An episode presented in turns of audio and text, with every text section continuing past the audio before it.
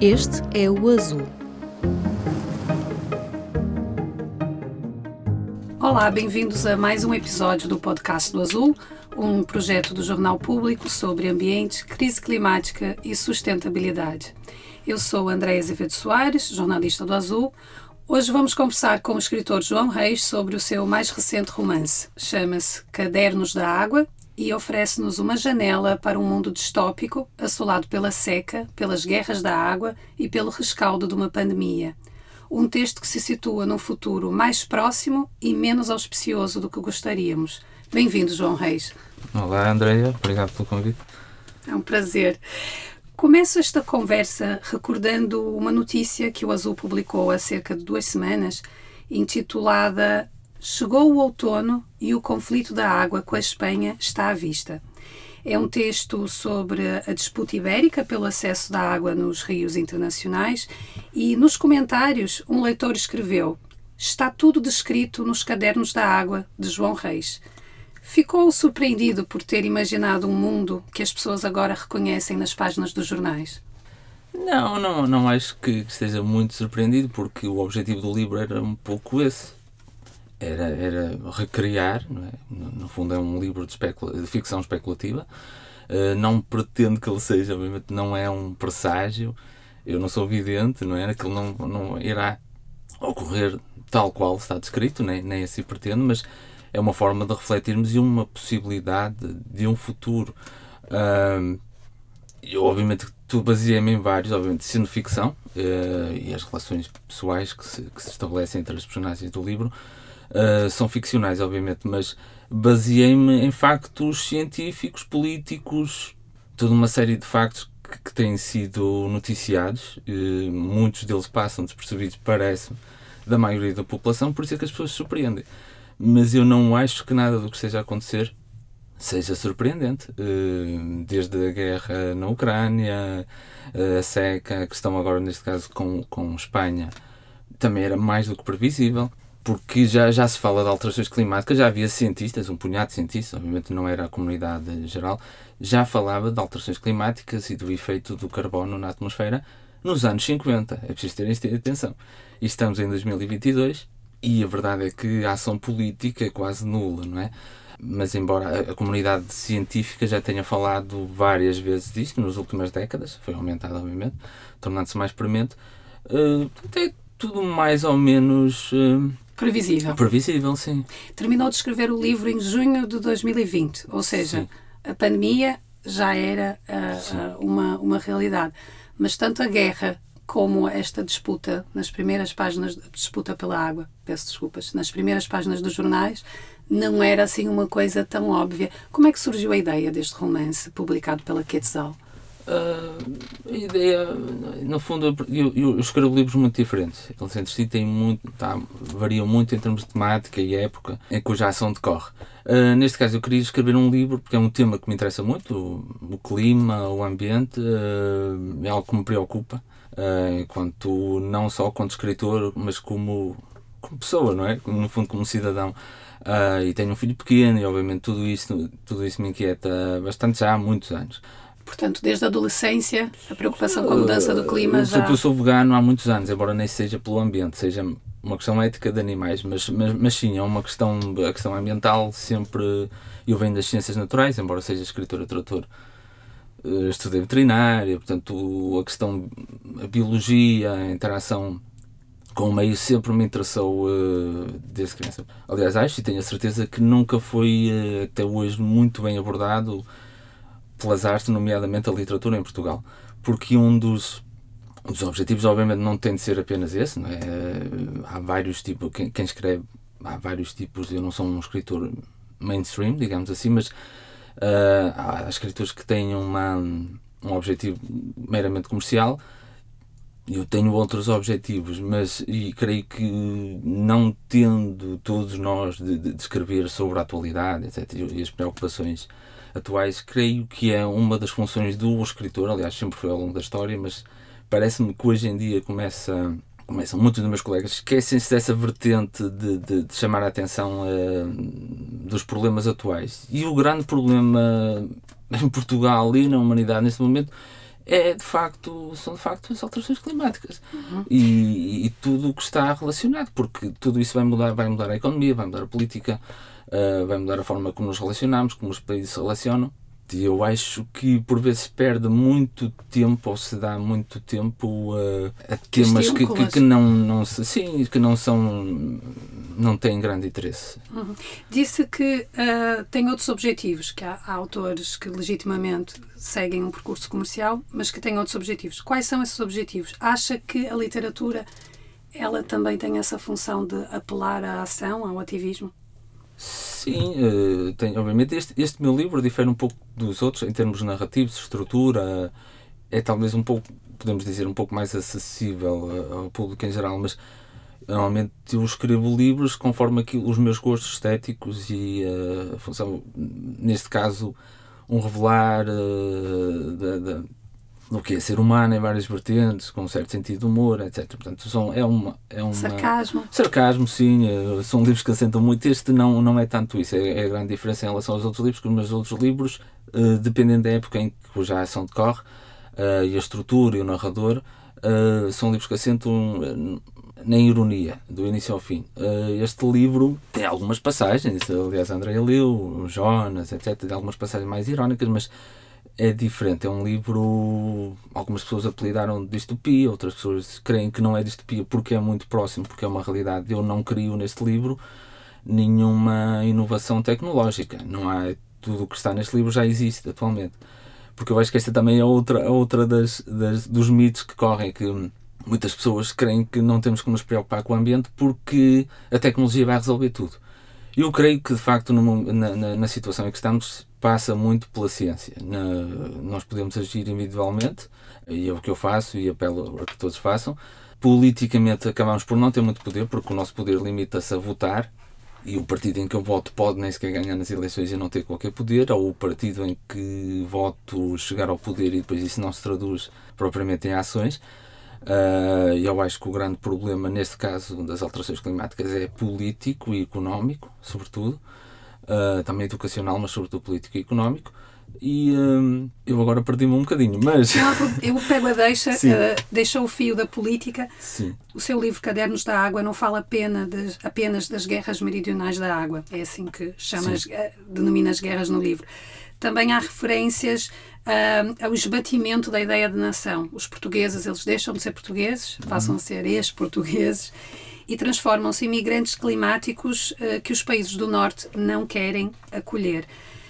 Eu queria tentar perceber se esse exercício de pensar, e se fôssemos nós, que é um exercício inevitável do leitor, se este exercício tornou-se mais relevante com a ascensão da extrema-direita na Europa, como vimos uh, recentemente.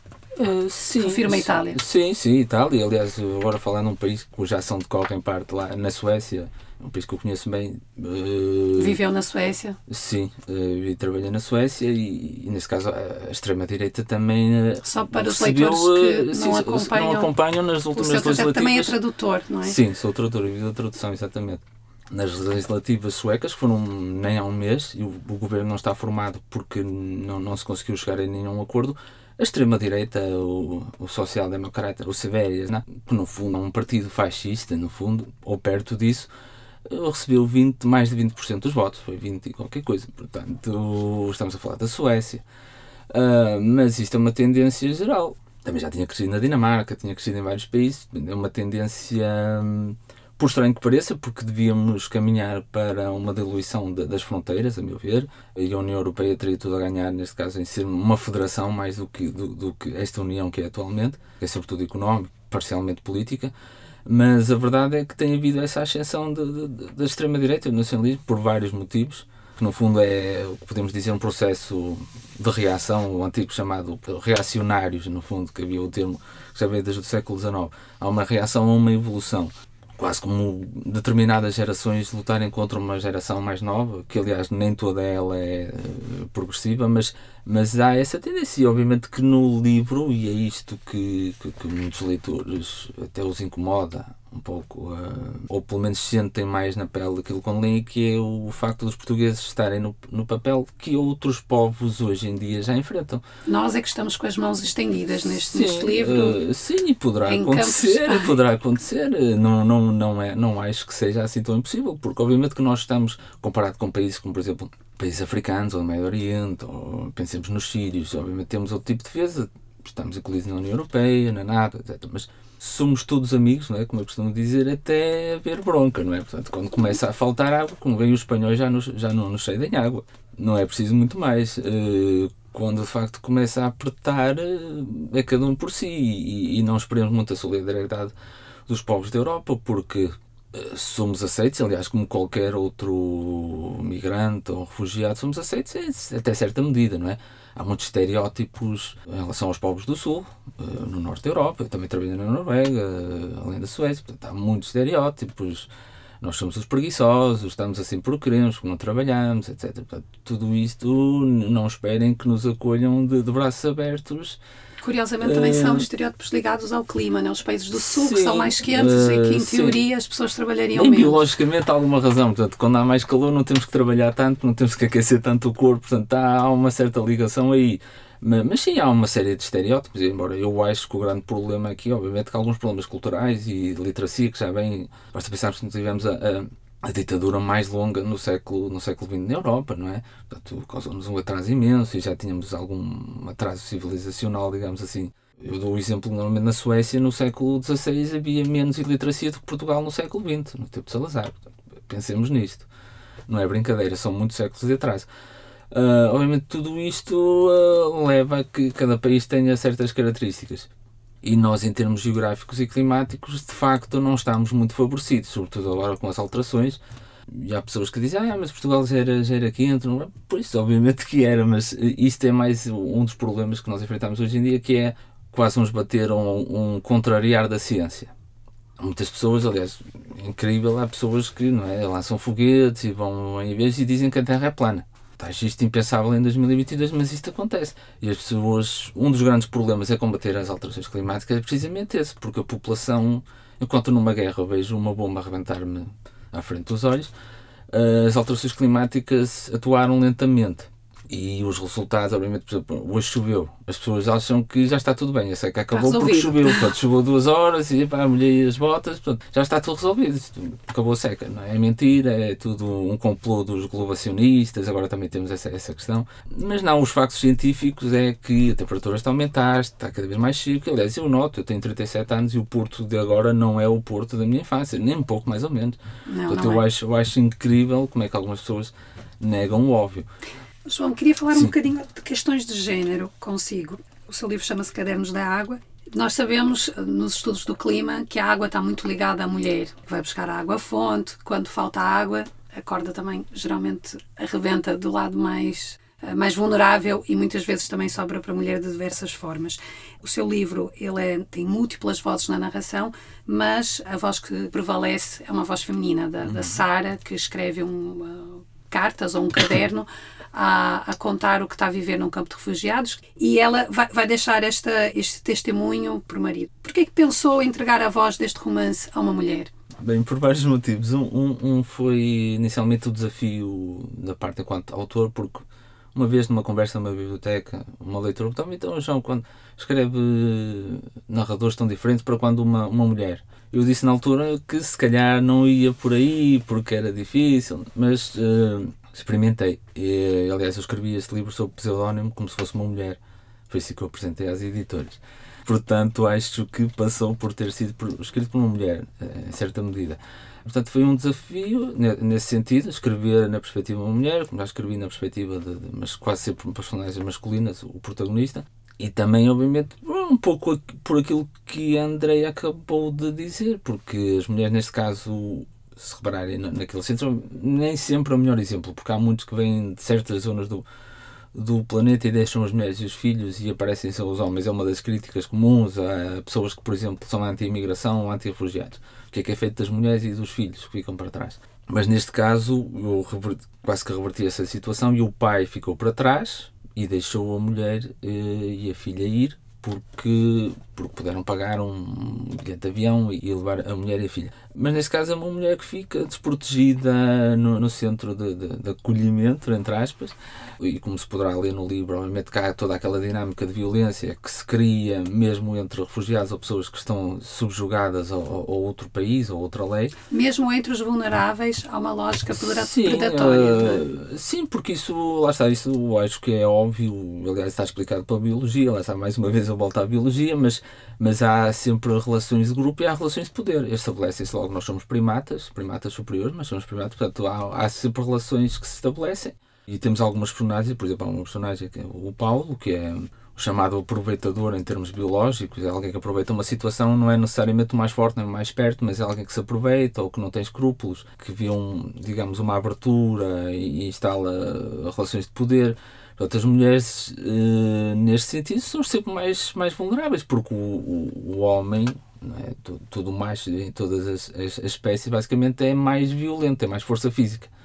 Normalmente que a única coisa que o homem tenha mais do que a mulher e a Sara é, tem é força física. A Sara tem ao seu encargo também uma filha, o que também Sim, a coloca. Uh, coloca nessa situação. O papel de cuidadora de proteção, também. também é uma das grandes preocupações. Aliás, se lerem relatos, isto ao longo da história, sempre aconteceu quando mais, quando fogem com filhas, ou de sistemas ditatoriais, ou depois, há sempre aquela preocupação de proteger uma filha, não para mais uma filha pré-adolescente, mas está sempre sujeita a certos tipos de violência. E também me interessou. Uh, analisar essas relações já dentro do próprio centro de acolhimento ou campo de refugiados. Uhum. Portanto, há várias, há várias relações, há vários temas, digamos assim, no, no livro, sendo que, obviamente, as alterações climáticas, as guerras, aquilo poderá daí advir, seja o, o principal, mas motiva, e as relações humanas continuam as mesmas. Isso, uhum.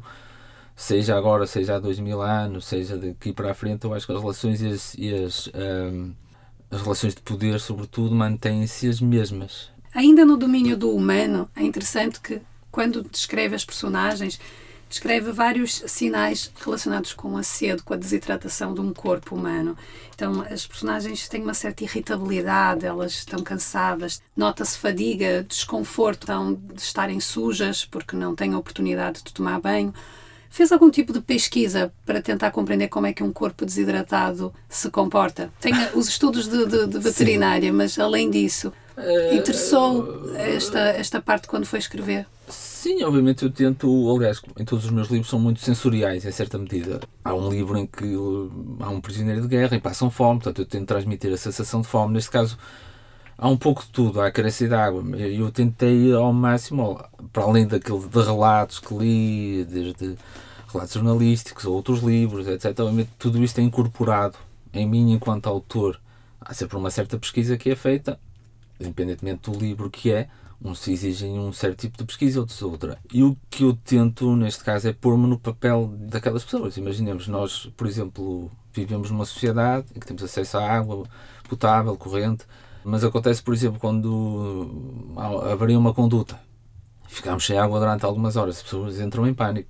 Aí é uma grande é uma complicação, não tem água em casa, portanto, se isto acontece numa pequena ruptura, imaginemos quando estamos dias sem água ou com um acesso muito limitado. Tento, acima de tudo, baseando-me em certos relatos, viver como aquela personagem. Por mais que alguém me diga, imaginemos, passei cedo ou fome toda a infância, uh, fazia 50 km para ir buscar um, um jarricado de água, uh, como há muitas pessoas que, que, que o fazem em África Obviamente que isso a nós, é um mecanismo humano de defesa, nós desligamos, podemos ter compaixão daquela pessoa, mas acabamos por nos desligar, nunca conseguimos pôr-nos totalmente no papel de ninguém, não é? Conseguimos pôr-nos no nosso papel. É um dos dramas da, da relação humana, é que as pessoas entendem-nos até certa medida. E o que eu tento com, com livros, não só este, uh, mas em geral em todos, é, é isso que acho que, que, está ao longo de toda a minha obra e que eu tentei passar aqui é uh, o desconforto ou a situação em que a protagonista, a Sara, uh, a situação em que ela, é que ela está a viver, uh, para dar ao leitor o máximo de acesso possível àquela pessoa, àquela psique. E é, é, no fundo é um, é um jogo mental, de, de, de, de, a ficção, é, é, uma, é uma projeção mental, no fundo. Disse numa entrevista ao jornalista Sérgio Almeida que o seu livro provavelmente seria a primeira distopia climática na literatura portuguesa. Hum. Na sua opinião, por que Portugal é tão parcimonioso quando se trata de narrativas especulativas. Nós não temos esta tradição. A ficção climática, não é? Uh, tornou-se um género, eles chamam de cli-fi. Sim, sim. Uh, mas nós não somos muito pródigos nesta, nesta área, apesar de estarmos a ser tão afetados pelas alterações climáticas. Qual é a sua explicação? Bem, é, por um lado, há a questão da distopia em si, não é? A ficção especulativa, de facto, em Portugal nunca foi um género muito bem abordado, a meu ver, por dois motivos. O primeiro tem que ver com a língua, a estrutura da língua. As línguas germânicas, aquelas que eu traduzo, são línguas mais apropriadas, digamos assim, um, ao género de ficção especulativa, porque normalmente é um género um pouco mais seco ou tenso. E a língua portuguesa é mais maleável. Obviamente que eu eu construí este livro com língua portuguesa. Portanto, isto depende muito de quem, quem está a escrever. Mas, também escreve uh, em inglês. Também escreve em inglês, mas uh, há de facto alguma diferença aí que poderá explicar esse gosto. E por isso tem, tem que ver com o gosto nacional, ou aquilo que eu chamo o gosto nacional, eh, não diria o canon, que não é o canon, que é aquilo que vá, os editores querem que leiamos ou os escritores, meus colegas, escrevem porque sabem que os, os editores querem publicar aquele género, portanto, nunca é um género, nunca foi um género muito apelativo, aliás, como outros, por exemplo, uh, o humor, a ironia não é, um, não é, não está muito presente no chamado canon português, temos um autor ou outro, mas não, não é Aliás, nas últimas décadas quase que desapareceu. Uh, mesmo a questão do erótico, não é, não é que eu escreva essa área, mas, mas não é. Quanto a outras literaturas, isto acontece na literatura portuguesa, também nunca existiu. Há vários temas que nunca entraram muito bem na, na, na, na literatura portuguesa. Eu, eu acho que tem que ver muito com o sistema que está montado e um certo gosto. E há temas que se repetem náusea, digamos assim, temas que eu já não posso ouvir. Daí que, que eu acho importante referir-se temas atuais, não é? Porque ok, há temas históricos que devem ser abordados. Eu próprio já, já escrevi livros de Portugal quinhentista, uh, na Primeira Guerra Mundial, mas, mas quer dizer, não só isso, um pouco mais do que isso. E o que eu continuo a ver é, são os retornados, são, uh, são o Alentejo profundo, quer dizer, tipo, quase um neorrealismo do tempo de Salazar.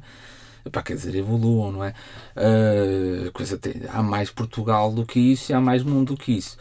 Uh, portanto, eu acho que é uma junção das duas coisas. Em relação ainda à questão de ser climático, porque há outras distopias em, em português, não é? Obviamente não é a primeira, mas se consideramos distopia, distopia climática. Distopia climática, eu acho que sim, porque lá está, um tema continua e é um dos grandes problemas que eu acho que Portugal tem, além de, da classe política. Bem, eu vou, dizer, vou ser sincero que eu, não, eu posso dizer, eu não sou jornalista, é medíocre. Portanto, é uma classe política medíocre é o que nos difere em grande parte ou grande medida dos outros países, não é? Há países que têm certas condições climáticas, comparando com a Suécia, ok? A Suécia tem minérios e madeira, enriqueceu muito na Segunda Guerra Mundial, mas não tem petróleo, por exemplo. A Suécia era um país pobre até o século XX, mas a classe política tem uma diferença abissal para a portuguesa. Eh, é um país mais transparente, aliás, como outros. Portanto, Portugal perde muito nisso, nessa transparência. Além de termos esse problema, temos outro grande problema, que é a elite cultural a elite artística é muito fechada e muito uh, retrógrada. Uh, enquanto noutros países uh, funciona quase como uma, um ataque contínuo, mas sem ser necessariamente um ataque aberto aos poderes instituídos, às condições de vida das pessoas, a uma melhoria da sociedade. Isto acontece em todos os países. Em Portugal, não tanto. Eu sempre fui uma, uma classe muito subserviente ao Estado, ao poder instituído, se reparem, há vários clássicos que formam. Aliás, isto acontece em todos os países. Todos os países há filhos deste, e primos e etc. que, que publicam e que, que, são autores, porque os pais também foram, são atores. Isso acontece em todo lado. Mas é transversal ainda. É transversal, sim, mas, mas há mais transparência. E Portugal é muito fechado. Uh, é muito pequeno e, também. Sim, muito pequeno e são pessoas. Mas não, não justifica, porque, por exemplo, eu comparei com a, a Suécia. A Suécia tem a nossa população neste momento, tem 10 milhões. A Noruega, 5 milhões. É um país altamente desenvolvido. Dinamarca, 5 milhões. Portanto, não é, não é só por isso.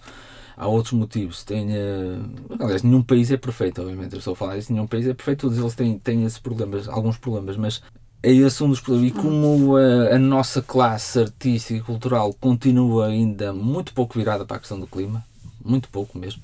Ainda não acordou? Uh, não, não acordou. Aliás, a própria imprensa, aliás, eu já referi isto, não é por estar aqui a falar convosco, excetuando o público, né, que tem, em termos de jornais, nacionais que têm vindo a, a abordar a questão uh, ambiental. Os outros jornais, praticamente, há uma notícia aqui ou outra. Há jornais que, vou ser sincero, acho que nunca lhes vi nada acerca do clima, alterações climáticas, e quando o fazem é quase numa de negacionismo. Portanto, tendo em conta o, o, o quão afetados somos enquanto país, que está comprovado cientificamente que seremos um dos países, vai, leiam os relatórios da ONU. Incluindo a subida do nível do mar, não é? Vários, a seca, péssimo, é um dos países mais afetados. Isto não, há, não há de volta a dar. Portanto, e, e, tendo em conta isso, somos um país que continua a abordar pouco esta questão. Uh... Há uma frase que é muitas vezes referida no livro, sobretudo nos discursos oficiais, porque há também documentos, tá, tínhamos referido as múltiplas vozes narrativas. Salve-se, poupe água. E eu achei esta, esta frase oficial, porque todos os documentos oficiais terminam com isso, muito interessante em relação à retórica que nós temos hoje sobre o clima, porque nós falamos muitas vezes até sem pensar uh, salvar o planeta, quando na verdade não estamos a pensar no planeta, estamos a pensar em Sim. nós. Como é que passa dessa retórica de vamos salvar o planeta, que é no plural, para uma frase oficial focada no indivíduo? Salve-se, poupe água. Uh, essa frase. Cada um por si. Sim, é, é, é, é, também é um pouco irónica, porque para além de, obviamente, apela à, à, defesa individual, porque lá está, como eu já referi, um pouco os problemas dos outros. É? Aliás, até há um, um, ditado português que é Deus me dê as dores. Livres das dores físicas com as, com as morais posso eu bem. É algo assim, portanto, uh, não é? Se nos doer um pé, se nos derem um tiro no pé, custa-nos mais do que uh, ter problemas, alguém estar a passar fome em África. É? Nós continuamos a nossa vida, portanto, é um mecanismo. Quando apelarmos a alguém salvar-se a si próprio, estamos à partida a apelar a uma ação mais, mais direta. Porque eu acho que as pessoas continuam também, também é um dos problemas, continuam a achar que isto o problema não é nosso.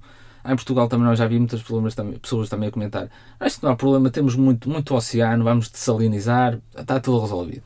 Não há problemas nenhum. Portanto, nem 8 nem 80. Noutro sentido também é um pouco irónica porque mais uma vez está a pôr o ónus apenas no indivíduo. Obviamente que nós podemos, e aliás eu já referi nesta entrevista, por exemplo, sou vegano, faço as minhas reciclagens, etc, etc, mas pronto, enquanto indivíduo isto causa um impacto, se formos vários a fazer, e a comunidade tem aumentado, e não digo, aliás, eu não estou a fazer isto no sentido de apregoar aquilo que eu sou, mas, mas todos nós reduzirmos um pouco, aliás, isso também é um grande problema que é o do consumo, eu acho difícil conseguir-se combater de facto as alterações climáticas se continuarmos a apelar a um consumo contínuo, nós falamos da comida das águas e esquecemos da água e dos recursos que são gastos para produzir, eh, não é só os plásticos, por exemplo, tudo, tudo que se consome, não é? Desde equipamentos eletrónicos, tudo, tudo, roupas, consomem, exatamente, roupas consomem imenso, uh, imensa água, imenso, imenso, poluem imenso.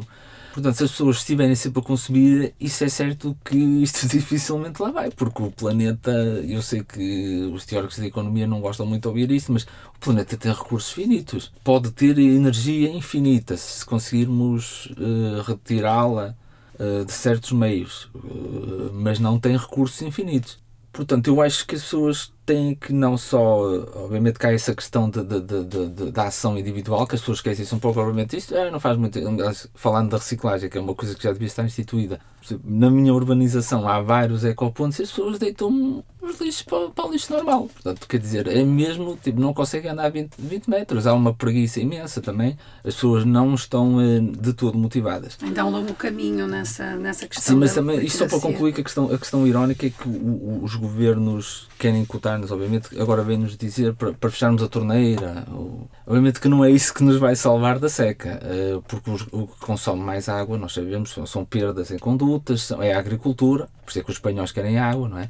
Os espanhóis têm, são um dos maiores exportadores agrícolas da Europa uh, e fazem uh, e produzem legumes e fruta no deserto, basicamente. Grande parte de Espanha é quase deserto. Se vocês forem daqui para, para Madrid, peço o deserto, não é? E, no entanto, eles produzem lá. Portanto, a água tem que vir de algum lado. Obviamente que a agricultura e a pecuária consomem imensa água por isso é que se fala tantas vezes da produção de carne, reduzir a, carne, etc. Portanto, tudo isto consome muito mais água do que nós podemos. Por isso é que há aquela.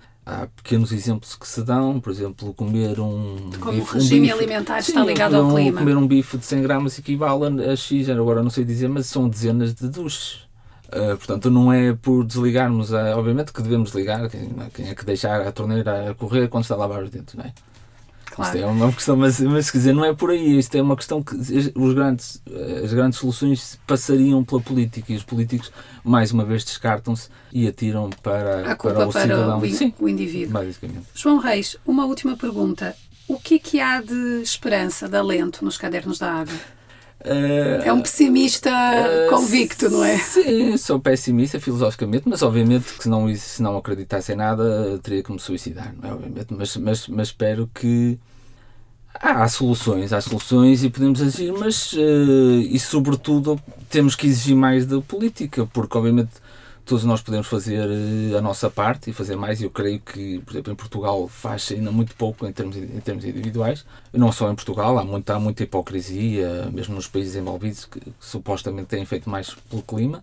Continuar a falar sobre isto e também esperar uma solução da, da ciência que eu acho que acabará por vir por aí, porque já chegamos a um ponto de não retorno em várias situações que só com mais ciência. E quando eu digo ciência, não é. Atenção, eu já, já disse isso uma vez e as pessoas depois fazem a confusão. Não é tecnologia, não são aqueles filmes americanos em que estamos numa nave espacial e não nada disso. A ciência são outras coisas. São desde. Produção mais limpa de energia. A energia é essencial, captação do, do, CO2 de diversas formas. Por exemplo, agora na Suécia estão a fazer prédios até 8 andares de madeira, porque absorve CO2. É uma solução. Prédios residenciais. E se não tivesse esperança também não escreveria livros. Sim. Uh, portanto, há várias soluções, sim, exatamente. Mas, mas uh, temos que agir e não agir ou, ou, exigir mais dos políticos. Por isso é que me custa muito ver pessoas a dizer que quando estes jovens fazem a greve climática ou a greve às aulas ou manifestações, uh, dizer que eles precisavam ir para a escola e não sei o quê. Não. Uh, as pessoas têm direito a manifestar-se e fazem de facto alguma coisa. e temos que exigir mais, mais, mais dos políticos enquanto agimos também individualmente. Uh, mas se não exigimos dos políticos, não vamos lá. Quando eu digo políticos, estou a falar dos governos que regem um Estado, têm que impor certos limites. Passando desde a indústria, desde deslocações, obviamente que isto não é agradável de ouvir, mas terá que passar um pouco por aí. Vamos ter de mudar a forma sim, como habitamos de, sim, o sim. planeta. João Reis, muito obrigada por ter vindo ao podcast do Azul.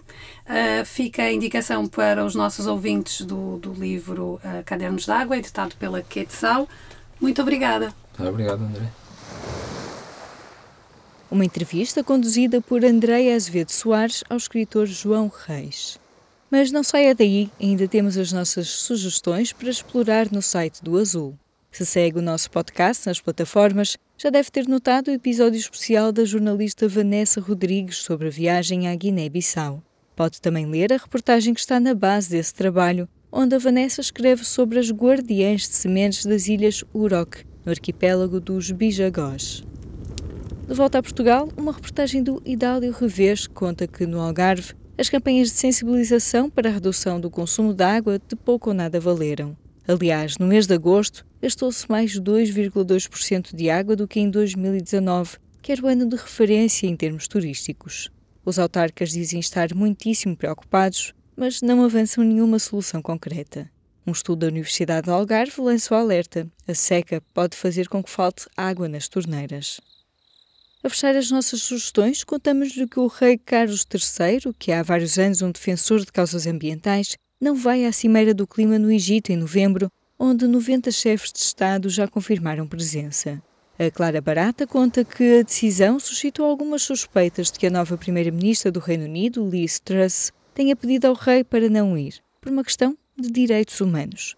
Em junho, quando era Ministra dos Negócios Estrangeiros, Liz Truss disse ao Parlamento que o governo estava a trabalhar arduamente para garantir a libertação do ativista Alaa Ebel Fattah, está em greve de fome há mais de 180 dias, em protesto contra a forma como está a ser tratado na prisão. Enquanto chefe de governo, Liz Truss não voltou a falar do assunto, mas isso pode explicar a ausência de Carlos III de uma cimeira do clima, um assunto que lhe é tão importante. Uma notícia para ler em público.pt azul.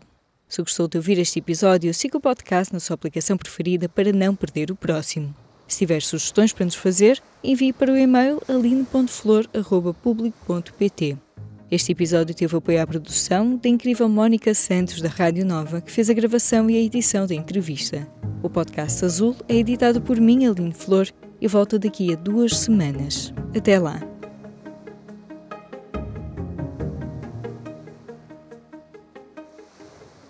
O público fica no ouvido.